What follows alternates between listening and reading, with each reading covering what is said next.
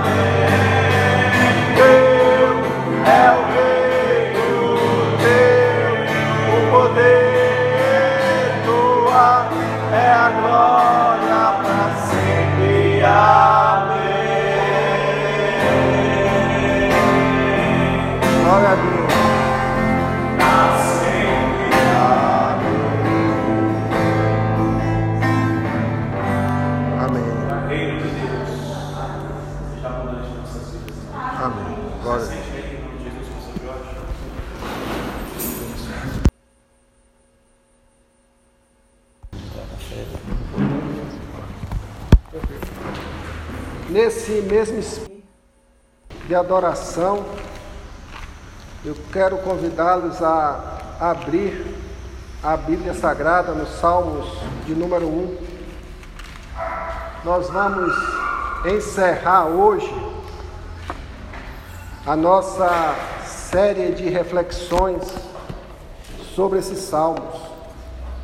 Uma vida que impacta. Amém? Como é um salmos bastante conhecido, eu creio que todos os irmãos já encontraram. Diz o texto sagrado: Bem-aventurado o homem ou o varão que não anda segundo o conselho dos ímpios, nem se detém no caminho dos pecadores, nem se assenta na roda dos escarnecedores. Antes, tem o seu prazer na lei do Senhor, e na sua lei medita de dia e de noite. Pois será como a árvore plantada junto a ribeiros de águas, a qual dá o seu fruto na estação própria, e cujas folhas não caem, e tudo o quanto fizer prosperará. Amém? Amém? Pai, em nome de Jesus, mais uma vez nós queremos te pedir a tua direção, que o Senhor nos conceda a graça para ministrar, conceda graça a cada um de nós para ouvir, entender e colocar em prática o que o Senhor falará aos nossos corações nesta manhã. Te louvamos, te agradecemos por tudo e assim oramos em nome de Jesus. Amém. Irmãos, nós já fizemos duas reflexões dentro desse texto sobre uma vida que impacta. E gosto muito de sempre chamar os irmãos e todos aqueles que nos ouvem a fazer um autoexame, uma reflexão. Como é que está a sua vida? Sua vida tem impactado alguém? Ou sua vida está paralisada? Talvez não impacte nem a você mesmo. Então, o sentido desta série de reflexões, que as duas estão disponíveis já na internet, na página da igreja, se você quiser ouvir, relembrar, está lá disponível. Mas o sentido dessa série é que a gente traga um avivamento, uma motivação, um despertamento para as nossas vidas espirituais. Amém? Amém? E ontem eu ouvi uma frase bem interessante que me chamou a atenção quando uma pessoa conversando comigo disse: A única coisa que vamos levar dessa vida é o que demos. Perceberam? A única coisa que nós vamos levar dessa vida é o que demos. A gente vai morrer e nós não vamos levar nada deste mundo. Né? Vamos sair deste mundo com malmente uma roupa no corpo, morto e que vai apodrecer, mais nada. Mas o que é o que nós demos que nós vamos levar? o que nós demos a serviço do reino de Deus. Tem uma frase que eu, eu quero ouvir, eu desejo muito ansiosamente ouvir. E eu creio que todos os cristãos assim desejam. Quando morrer e certamente comparecer perante o Senhor, o Senhor falar: assim para mim: Muito bom, servo bom e fiel. Foste fiel no pouco, e sobre o muito te colocarei. Entra no gozo do teu Senhor. Amém? Entra no gozo do teu Senhor.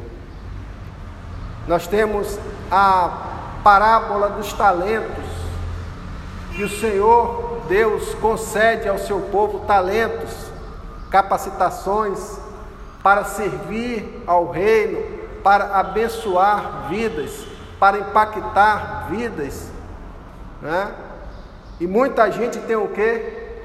Enterrado os seus talentos, né?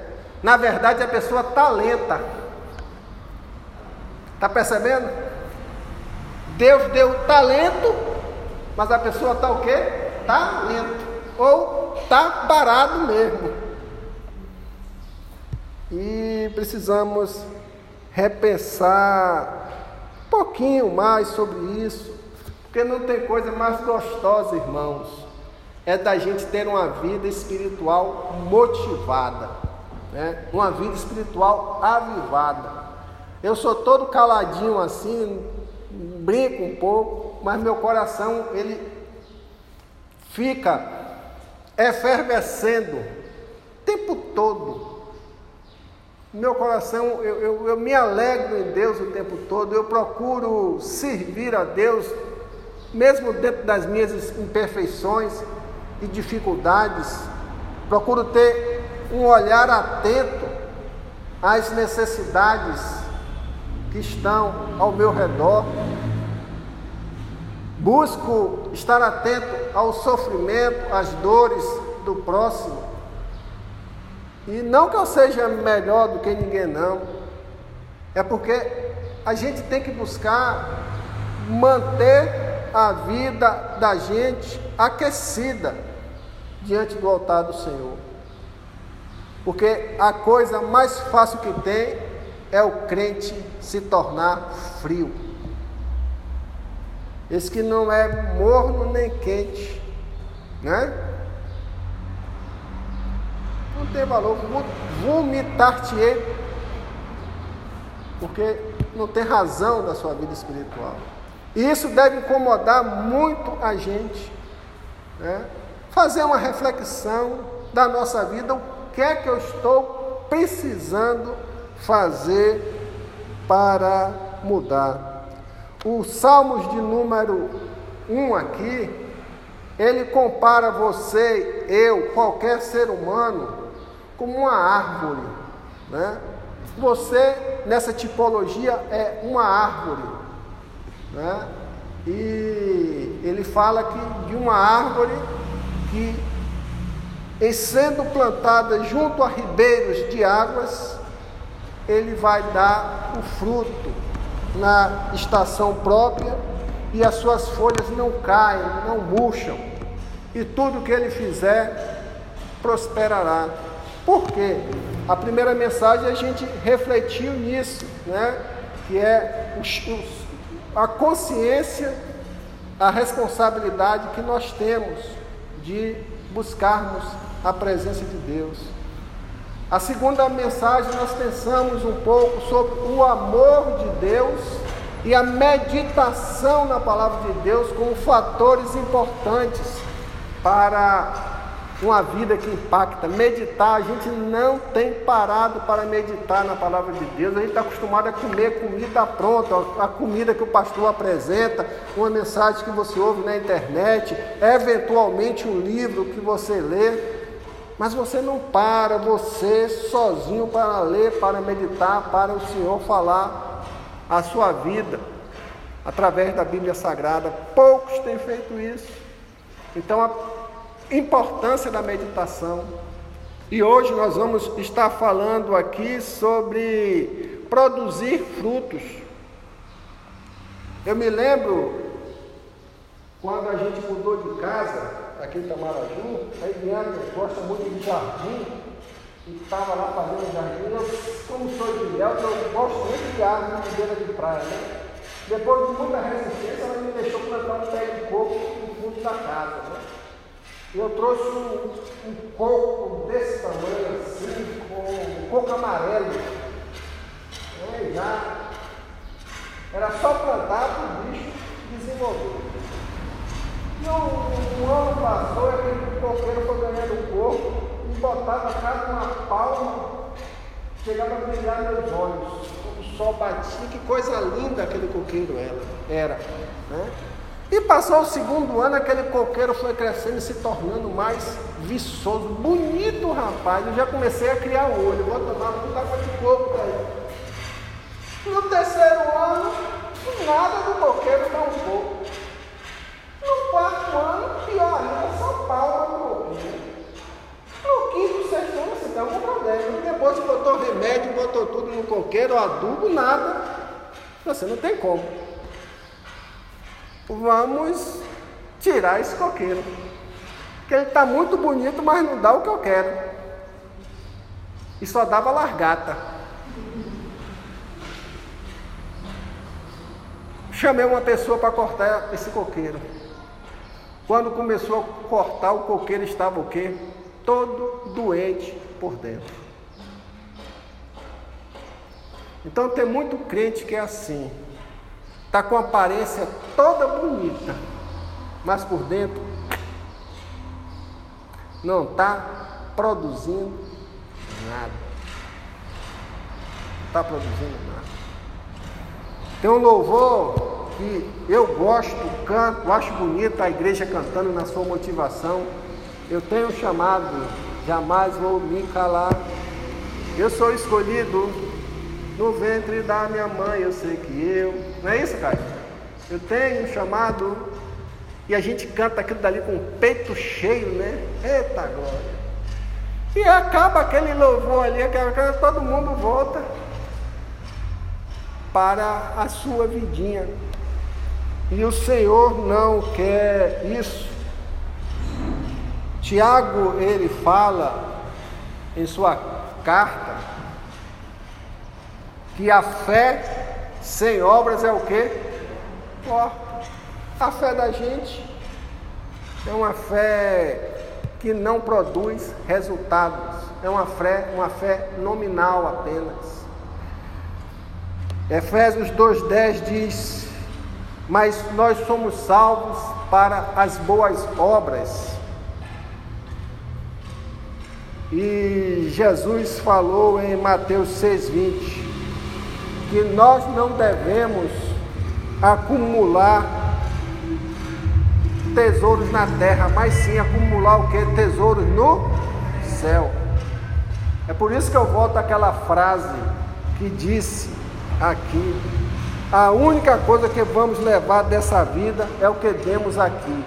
Tudo que nós damos aqui para o reino de Deus, a gente está acumulando lá nos céus. Tudo isso que nós fazemos aqui para o reino de Deus produzir frutos aqui, nós estamos acumulando tesouros no reino de Deus. Por isso que a gente precisa repensar a nossa vida espiritual, realinhar a vida espiritual. E dentro desse contexto aqui, dentro dessa palavra, ele usa uma expressão, pois será, como árvore. Né? Ou seja, você precisa fazer alguma coisa para ser igual àquela árvore plantada junto a ribeiro de água, que dará o seu fruto na estação própria e tudo que fizer prosperará. Quem é que quer ser assim? Todos nós. Né? Mas será como? Para a gente alcançar isso, nós precisamos tomar algumas posturas necessárias. E a primeira que eu quero deixar aqui dentro dessa reflexão é que a gente precisa recuperar a consciência do nosso chamado. Está entendendo? Recuperar ou resgatar a consciência do nosso chamado. A gente, como, como crentes em nosso Senhor Jesus Cristo, chamados por Ele, nós temos um chamado, né? Mas só que devido cada um com suas circunstâncias de vida, cada um com suas realidades, com suas dificuldades, com suas lutas, com seus problemas internos e externos, né? a gente perde, irmão, a consciência do nosso chamado. E isso daí precisa ser resgatado. A palavra-chave para a gente aqui é resgate. Né? Quem é que precisa de resgate? Quem está passando por uma situação bem difícil, né? Quem está se afogando, né? Quem está pendurado num, num prédio em chamas, quem está passando por, enfim, por todas as situações da vida que a gente precisa de um recurso de resgate. E assim é a nossa vida espiritual. A gente precisa recuperar essa consciência espiritual do chamado de Deus. A gente vive hoje um, um evangelho, irmãos, totalmente atrofiado ou invertido. A gente vive um evangelho para o eu, né? para a minha bênção, para o meu conforto, para a minha satisfação, né? para a minha alegria, para o meu bem-estar. A gente não quer passar por uma dificuldade, não quer passar por uma luta, não quer passar por uma prova. E quando a gente passa por essas situações, a gente enfraquece e perde a consciência do chamado. Né? Então, qualquer situação que você porventura esteja vivendo, ela não pode ser inibidora da manutenção da nossa capacitação ou da nossa, na, na, do nosso compromisso de continuar fazendo a obra de Deus. A gente não pode permanecer estagnado, parado, porque para resgatar isso nós precisamos, precisamos de uma coisa que se chama ousadia, né? determinação, enfrentamento. As nossas comodidades, e é sério, irmão, isso é muito sério. As comodidades hoje que envolvem o ser humano é muito complicado.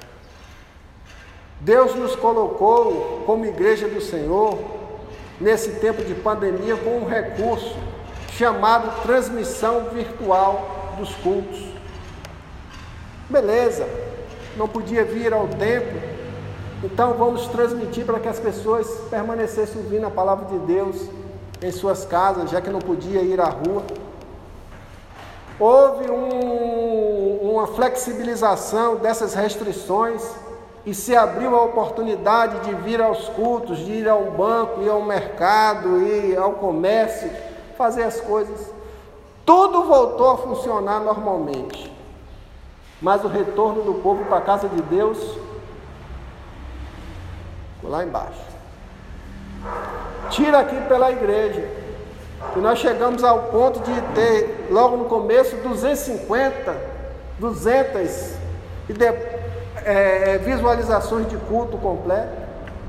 Depois ela começou a cair para 100, 150, para 100, manteve uma média de 90. Domingo de noite, deu duas pessoas assistindo o culto.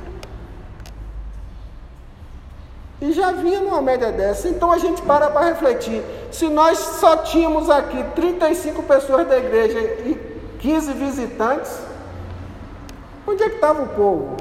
Se não estava assistindo o culto em casa? Estava na acomodação. E são coisinhas, irmãos, recurso que nós fizemos, suspender as transmissões e fazer uma reavaliação disso, porque isso tudo é custo para a igreja. Né? Por quê? Porque a gente, nosso, nosso ser, ele é tendencioso para a acomodação. A Bíblia fala assim: desperta, ó tu que dormes. Nós precisamos dar uma sacudida na nossa vida espiritual com ousadia, com determinação, para que as coisas voltem a funcionar. Nós precisamos ter uma vida espiritual que gere impacto para as nossas vidas e para as vidas daqueles que ainda não fazem parte do reino de Deus e daqueles que estão no reino de Deus e que precisam de uma ajuda, de um suporte. E a gente não está não tá levando isso, digamos assim, como deveríamos levar. É, precisamos despertar em nós, sabe o que, irmãos? O amor de Deus. Precisamos despertar em nós o amor de Deus. Nós temos o amor para com Deus, sim, mas a gente precisa despertar o amor de Deus em nós, para que a gente o que? Se manifeste através desse amor em realizar a vida na vida de outras pessoas. precisa fazer isso. Ah, mas eu amo a Deus, isso é uma coisa. Viver o amor de Deus é despertar Deus na vida de outras pessoas, é gerar vida. E a gente tem deixado isso para trás. Nós precisamos, irmãos, vencer o medo. A gente precisa vencer o receio, que muitas vezes já não, não, não basta a acomodação, tem as figuras do receio e do medo, de se comprometer com a obra de Deus. O que tem de crente que não quer assumir responsabilidade com o reino de Deus, não é brincadeira, isso, isso entristece, imagino como entristece o coração de Deus. As pessoas não quererem assumir responsabilidade com o reino. Ter tempo para tudo.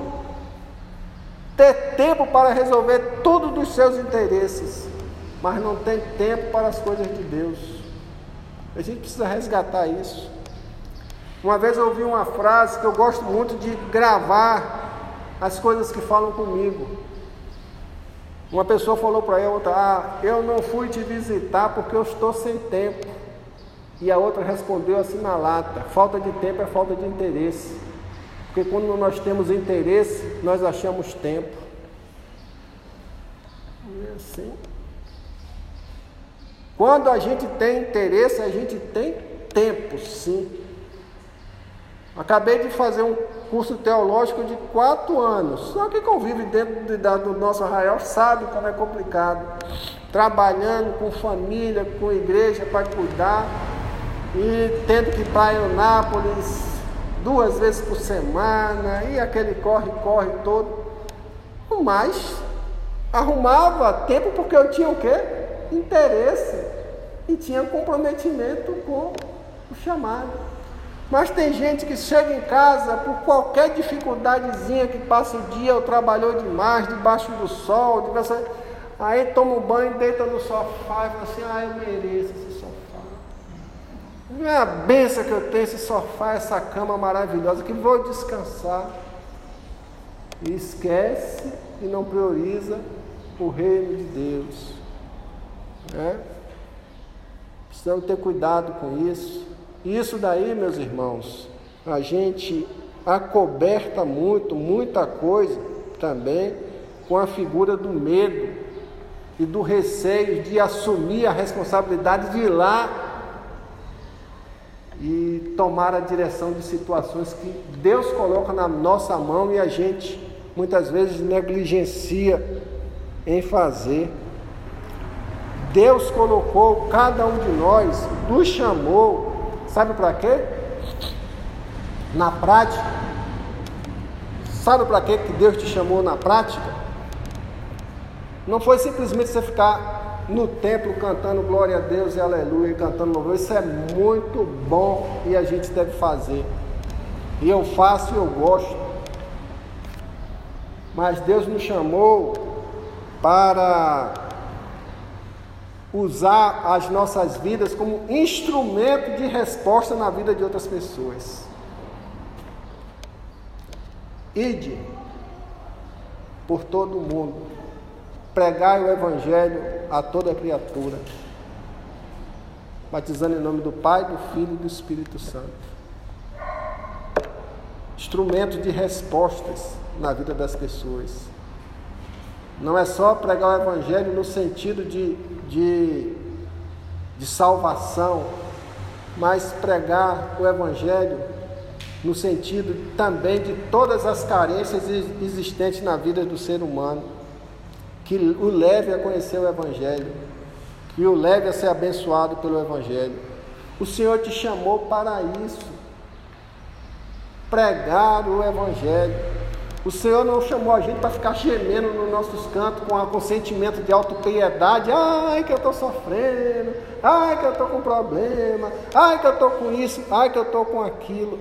Na hora que Paulo foi lá para o pé do Senhor e reclamar três vezes, ô oh, Senhor, eu estou com espinho na carne aqui, está sofrendo, três vezes eu já te busquei, e Senhor Paulo, a minha graça te basta, o meu poder te se aperfeiçoa na fraqueza. Paulo parou de reclamar. Pelo que eu me consto, o espinho na carne não foi tirado, meu irmão Emerson. Ele morreu com o espinho na carne. Ele morreu com espinho na carne. Está entendendo? E a gente precisa se conscientizar de que nós fomos chamados como instrumentos para resgatar ser resposta na vida de outras pessoas. A gente precisa resgatar também, irmãos, o amor por almas perdidas. Ele está pouco chelichando que muita gente esteja indo para o inferno eu vejo pouquíssimos crentes preocupados, ó irmão, vamos ali que eu tenho, tenho uns cabras, tem umas pessoas, tem uma família ali que precisa conhecer a palavra de Deus, que precisa de salvação na sua casa, que precisa da bênção, da transformação do Evangelho. Ih, nada, isso é pouco isso. A gente perdeu, perdeu essa tônica, esse, esse vigor que os crentes do passado tinham. Né?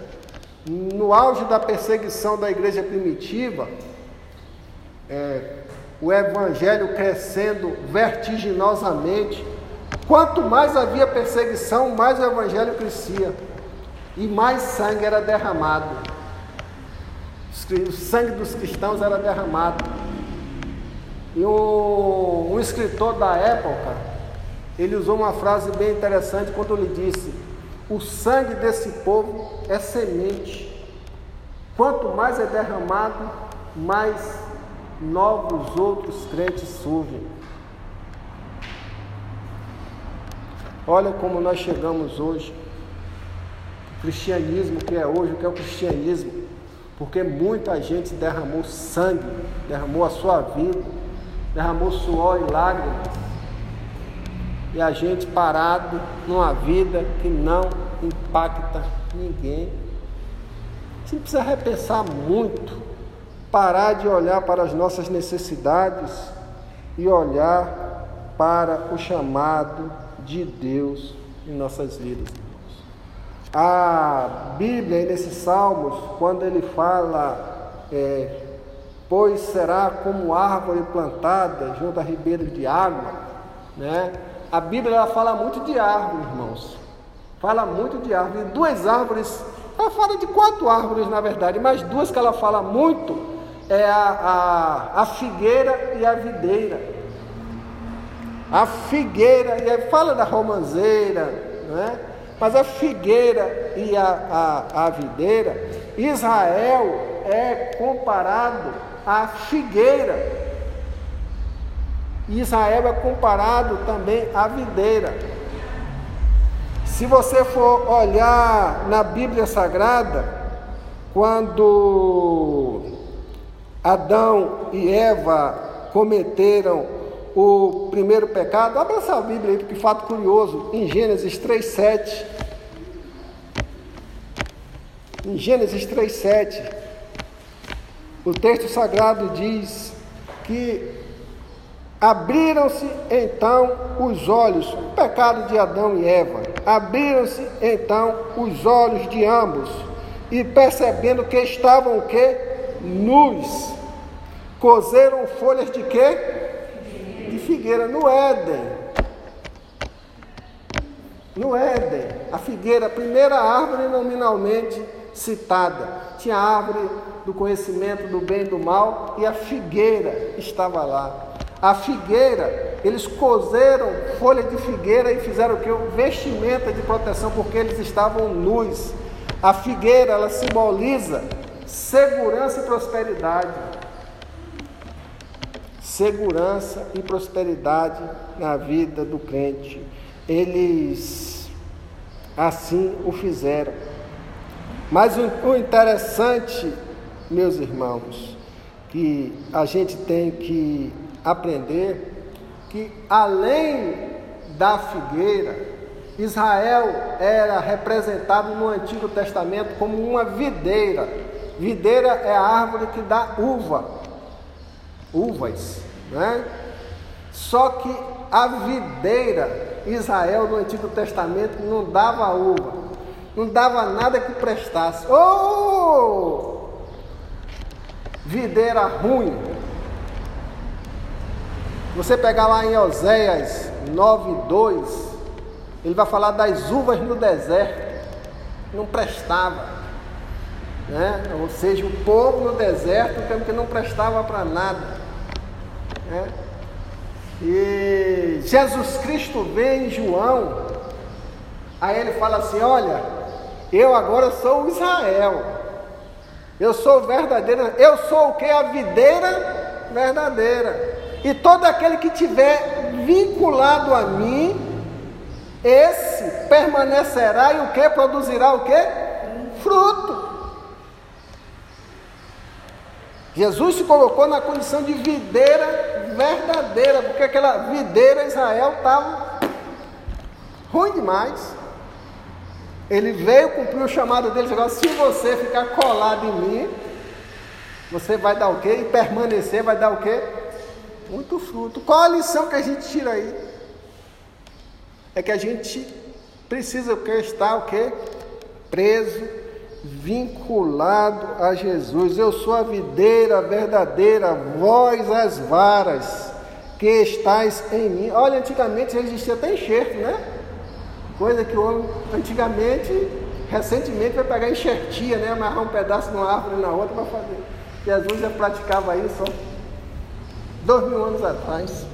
Eu sou a videira verdadeira, vós as varas. Quem está em mim e eu nele, este dá muito fruto, porque sem mim nada podereis fazer, né?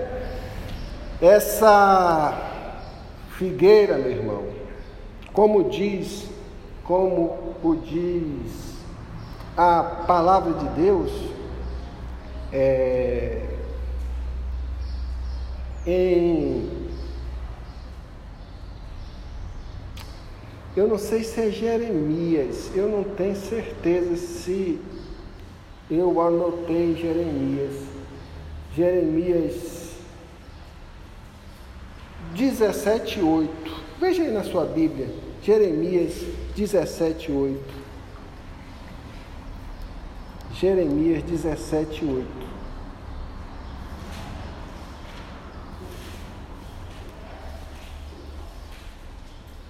Acharam? Amém. Deixe esse versículo aí seguro. Jeremias 17, 8. Não, não fecha a folha não. Para a gente poder chegar lá. Lucas 6,44, ele fala: Pois cada árvore é conhecida por seus próprios frutos. Não é possível colher fruto, figos de espinheiro, e nem tampouco uvas de erva daninha.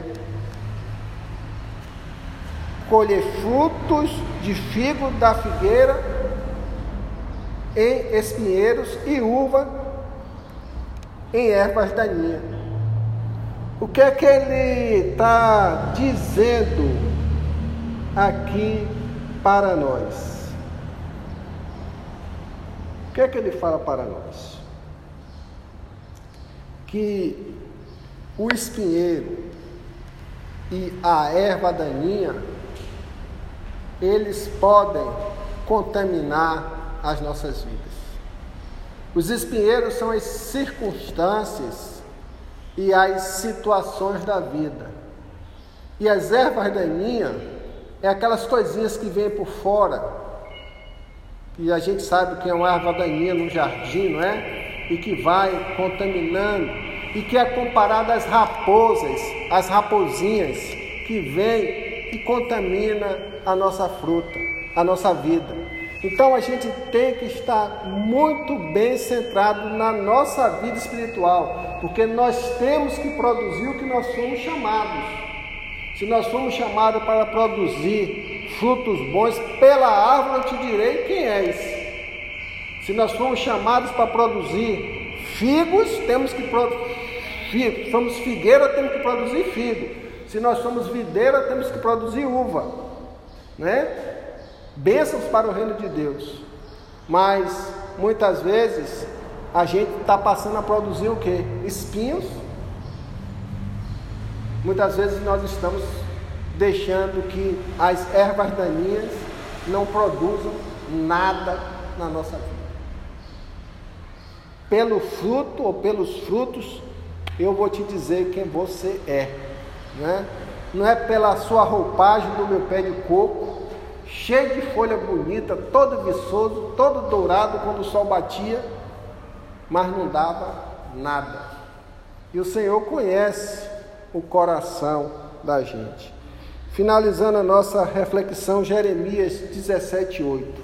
Olha o que Jeremias fala no Antigo Testamento, que faz vinculação com os Salmos de número 1. É casado. Porque será como que árvore plantada junto a que estende as suas raízes para o ribeiro. A raiz vai procurando a fonte. Não é a fonte que vai até a raiz. A raiz vai procurando a água. Nós, como árvore, devemos procurar a fonte, né? E não receia quando vem o que? O calor, mas a sua folha fica o que? Verde. E no ano de o que? Sequidão, não se afadiga, nem deixa de dar o que? Fruto. Que coisa linda. Que figura maravilhosa. Vida de impacto. Primeira coisa que a gente aprende aqui, que ela tem necessidade precisa estar firmada em Cristo Jesus. Firmada em Cristo Jesus é viver Cristo, é viver os exemplos de Cristo, é ter a mente de Cristo, ter o comportamento de Cristo, ter a dedicação de Cristo. A gente precisa disso, né? Firmada na rocha. Quando vier a tempestade, quando vier as lutas, quando vier a dificuldade, Pode vir tudo, mas a casa o que não se abala. Problemas todos nós vamos ter. Mas a gente não pode deixar que a nossa vida espiritual seja o que? Abalada. De jeito nenhum. Não receia quando vem o que? O calor. Quem que gosta de calor aqui demais? Quem que gosta? Incomoda, né? Calor demais não incomoda? Aqui é uma figura que ele está usando no deserto. Deserto a temperatura de 50 graus em diante. Ninguém aguenta. Né? O calor em excesso ele traz incômodo, traz desconforto. Né?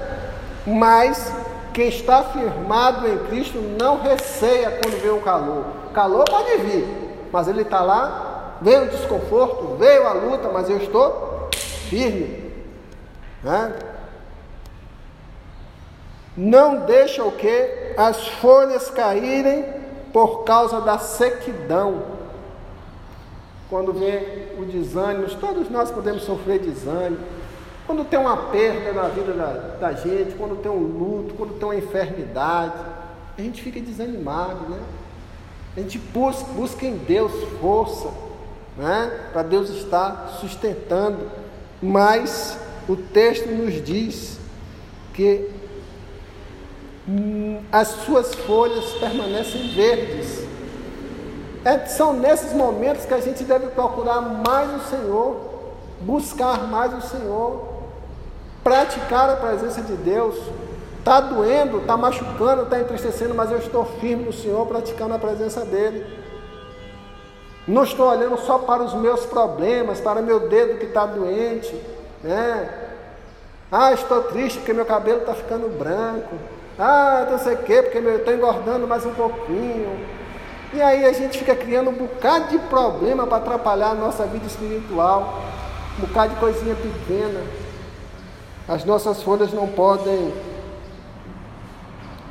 cair, deixar de ficar verde por causa da sequidão, dessas dificuldades. E o texto diz que também não se afadiga, não se cansa e não se afadigam. Cheguei ao limite, estou estressado. Hoje a situação é estressada, né? A gente está estressado, a gente não presta mais para nada, né, Emerson? Ah, estou estressado. A gente não faz assim? Eu que sofro de estresse, irmãos, oh Deus do céu, tem hora que dá vontade de largar tudo. Eu estou aqui falando com vocês, mas o zumbido está no meu ouvido aqui a mil por hora. Tá! Mas nem por isso eu estou deixando de estar aqui fazendo. Durmo com esse zumbido no ouvido, acordo com esse zumbido no ouvido, por causa do estresse. Quando o nível de estresse está lá embaixo, ele para, fica legalzinho, tranquilo. Mas o que é que o texto fala aí no final, por favor? Não se afadiga aí? Nem, nem deixa de dar Nem o quê? Nem deixa de dar Olha só. Nem deixa de dar irmãos. Quero concluir essa mensagem chamando você à sua responsabilidade de conscientização. Você foi chamado por Deus para gerar vida na vida de outras pessoas. Busque a Deus. Ame com o amor de Deus. Ame as pessoas. Ame as almas perdidas. Né? Não olhe para os seus problemas, olhe para as necessidades do reino. Nós somos chamados para cuidar de pessoas, para abraçar pessoas e levar pessoas a conhecer o Senhor. Mesmo que o calor, mesmo que a fadiga, mesmo que as dificuldades existam, as nossas folhas não podem murchar. E a gente tem o que de permanecer dando que? Frutos. Porque essa sim é uma vida que impacta. E aí a gente está acumulando o que? Tesouros nos céus. Entra no meu gozo, servo bom e fiel. Amém? Amém? Glória a Deus. Vamos nos colocar em pé, vamos orar ao Senhor. Pedir ao irmão Emerson que esteja agradecendo a Deus por esta palavra. Amém. Pai, obrigado, Senhor, por estarmos aqui na tua casa. Pai. Obrigado, Senhor. Obrigado a Deus pela tua misericórdia que se renova a cada manhã. Amém. Que possamos a cada dia, Pai, ser gratos Aleluia. pela tua bondade sobre nossas vidas. Amém. Sobre a tua graça derramada sobre. Amém. E nessa manhã te louvamos e agradecemos, ó Deus, por esse estudo abençoado. que Amém, céus. Glória a Que Deus. possamos chegar em casa, Pai, não deixar essa palavra guardada debaixo do tapete, mas que guardamos em nosso coração. Amém. Então, ó Pai, desperte-nos, ó Pai, para essa nova jornada. Deus. Amém, Jesus. Desperte-nos, ó Pai, a cada dia, Pai, para servir, ó Pai. Amém. Então, ó Deus, que